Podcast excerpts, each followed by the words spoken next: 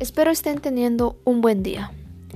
El día de hoy les estaremos presentando el tema de hipertensión y crisis hipertensiva a cargo de mis compañeros Itzet Guadalupe Álvarez Hernández, Luis Enrique Flores Morales y su servidora Handy Guadalupe Díaz García, de la licenciatura en cirujano odontólogo de la Universidad Pablo Guardado Chávez. Para dar inicio empezaremos con las generalidades de la hipertensión arterial, también conocida como HTA. Es una enfermedad con un impacto significativo en la salud pública mundial. Es una causa importante de mortalidad en México y debido a la transición demográfica a una población de mayor edad. Es común que una persona con este padecimiento se presente en la consulta odontológica. Para manejarla de forma adecuada, el odontólogo debe conocer sobre ella, en especial su detección y tratamiento. Para el diagnóstico y tratamiento se clasifican en presión arterial óptima, normal, normal alta e hipertensión con etapas 1, 2 y 3. Esto es en adultos de 18 años de edad o mayores. La hipertensión sistólica aislada se define como una presión sistólica mayor a 140 milímetros de mercurio y una diastólica menor a 90 milímetros de mercurio, clasificándose en la fase que le corresponde. La organización está basada en el promedio de dos mediciones realizadas de forma correcta, con paciente sentado en dos o más visitas al consultorio. De acuerdo a su etiología, la hipertensión arterial se divide en primaria y secundaria. La primaria, esencial o idiopática, se encuentra presente en 90 a 95% de los casos. No se conoce como una causa orgánica evidente de este tipo de hipertensión. Se considera que hay factores genéticos y, ambientales involucrados en su desarrollo, pero aún se desconoce su etiopatogenia. La secundaria tiene una causa conocida. Ocurre en el 5 al 10% de los casos y puede ser resulta con un tratamiento específico. La detección, la PA o también conocida como presión arterial, se considera normal cuando es menor a 180 sobre 90 milímetros de mercurio. Para hacer una toma exacta de, esta con el método auscultorio de medicina, el paciente debe estar sentado en una silla, no en una mesa de exploración, con los pies en el suelo y el brazo apoyado a la altura del corazón, con una manguillo de tamaño apropiado para asegurar la exactitud de la medición. La presión sistólica se registra cuando se escucha la presión de dos sonidos. La diastólica es el momento en que desaparece el sonido. El médico debe proporcionar de forma verbal y escrita al paciente la PA o conocida como presión arterial específica encontrada. Esta también puede ser tomada de forma ambulatoria por el paciente o con un dispositivo de las mismas características. Se utiliza para evaluar la posibilidad de HTA, que esto quiere decir la hipertensión arterial, de bata blanca. Además, es útil para que tanto el médico como el paciente estén enterados de las fluctuaciones durante las actividades y el sueño, en especial en pacientes con diabetes, mellitus y obesidad, donde la hipertensión arterial es un factor de riesgo para enfermedad cardiovascular. Un paciente con hipertensión no detectada o con mal control tiene alto riesgo de padecer angina, infarto del miocardio o enfermedades cardiovasculares durante un tratamiento dental. Los pacientes con hipertensión arterial deben evaluarse en cada visita cuando se planea un procedimiento odontológico importante. La clasificación de la hipertensión en adultos es presión arterial normal 120 a 129, 80 a 84. La presión arterial óptima es menor a 120 y menor a 80.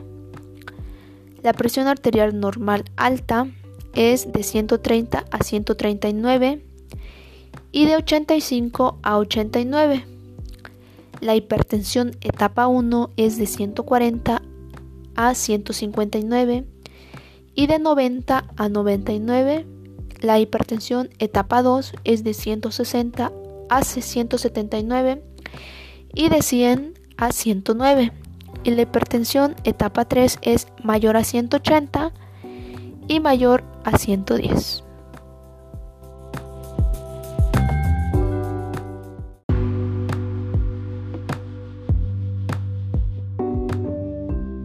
Espero estén teniendo un buen día. Mi nombre es Itzel Guadalupe Álvarez Hernández y yo estaré hablando del tema tratamiento. La hipertensión arterial es el principal factor de riesgo de enfermedad cardiovascular, cerebrovascular y renal.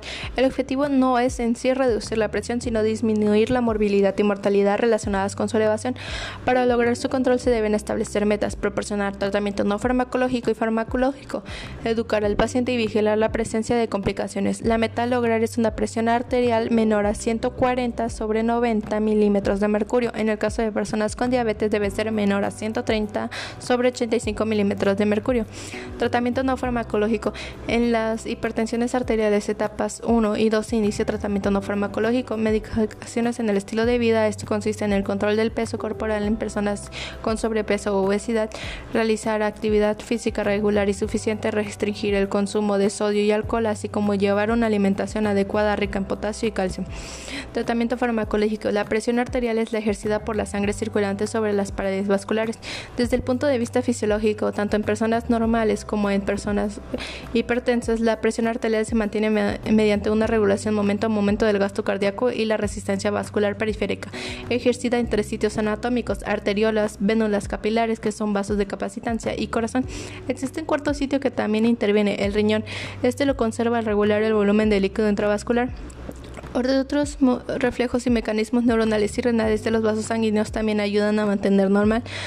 Todos los medicamentos antihipertensivos actúan sobre estos cuatro sitios anatómicos, producen sus efectos interfiriendo en los mecanismos normales de control. Una clasificación útil es la que se los coloca en una de estas cuatro categorías: diuréticos, agentes hepatocompléjicos, vasodilatadores directos y agentes que bloquean la producción de acción de la angiotensina. Los diuréticos actúan eliminando sodio. Esta pérdida produce una excreción aumentada líquido, lo cual reduce el volumen sanguíneo. Otros mecanismos de algunos diuréticos es incremento de la capacitancia venosa. Los agentes hepatocomplejicos disminuyen la presión arterial al reducir la resistencia vascular, inhibir la función cardíaca y aumentar la acumulación de sangre de los vasos de capacitancia. Estos dos últimos efectos descienden el gasto cardíaco. Este medicamento también se divide de acuerdo a su efecto sobre el sistema simpático.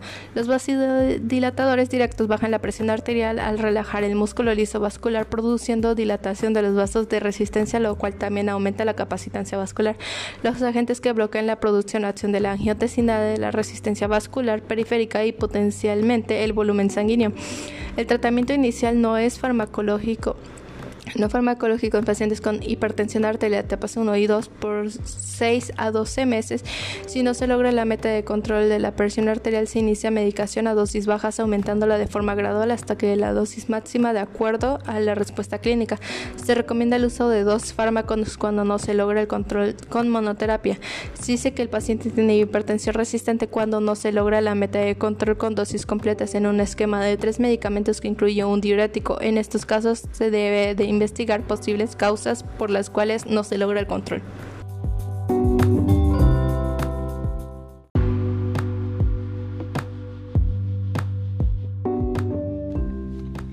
Hola, muy buenos días. Mi nombre es Luis Enrique Flores Morales y a continuación les hablaré acerca del tema niveles de control de la hipertensión arterial.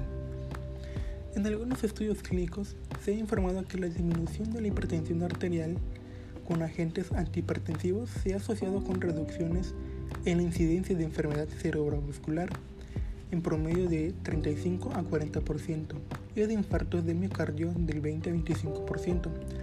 La insuficiencia cardíaca también se reduce a más del 50%.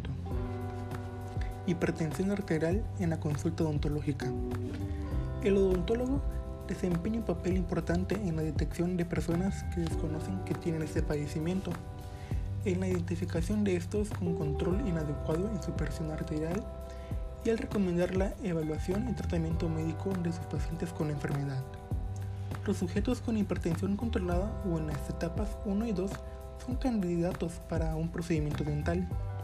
La leve a moderada presión arterial sistólica mayor a 140 y menor a 180 milímetros y la presión arterial diastólica mayor a 90 y menor a 110 milímetros no es un factor de riesgo independiente para complicaciones cardiovasculares.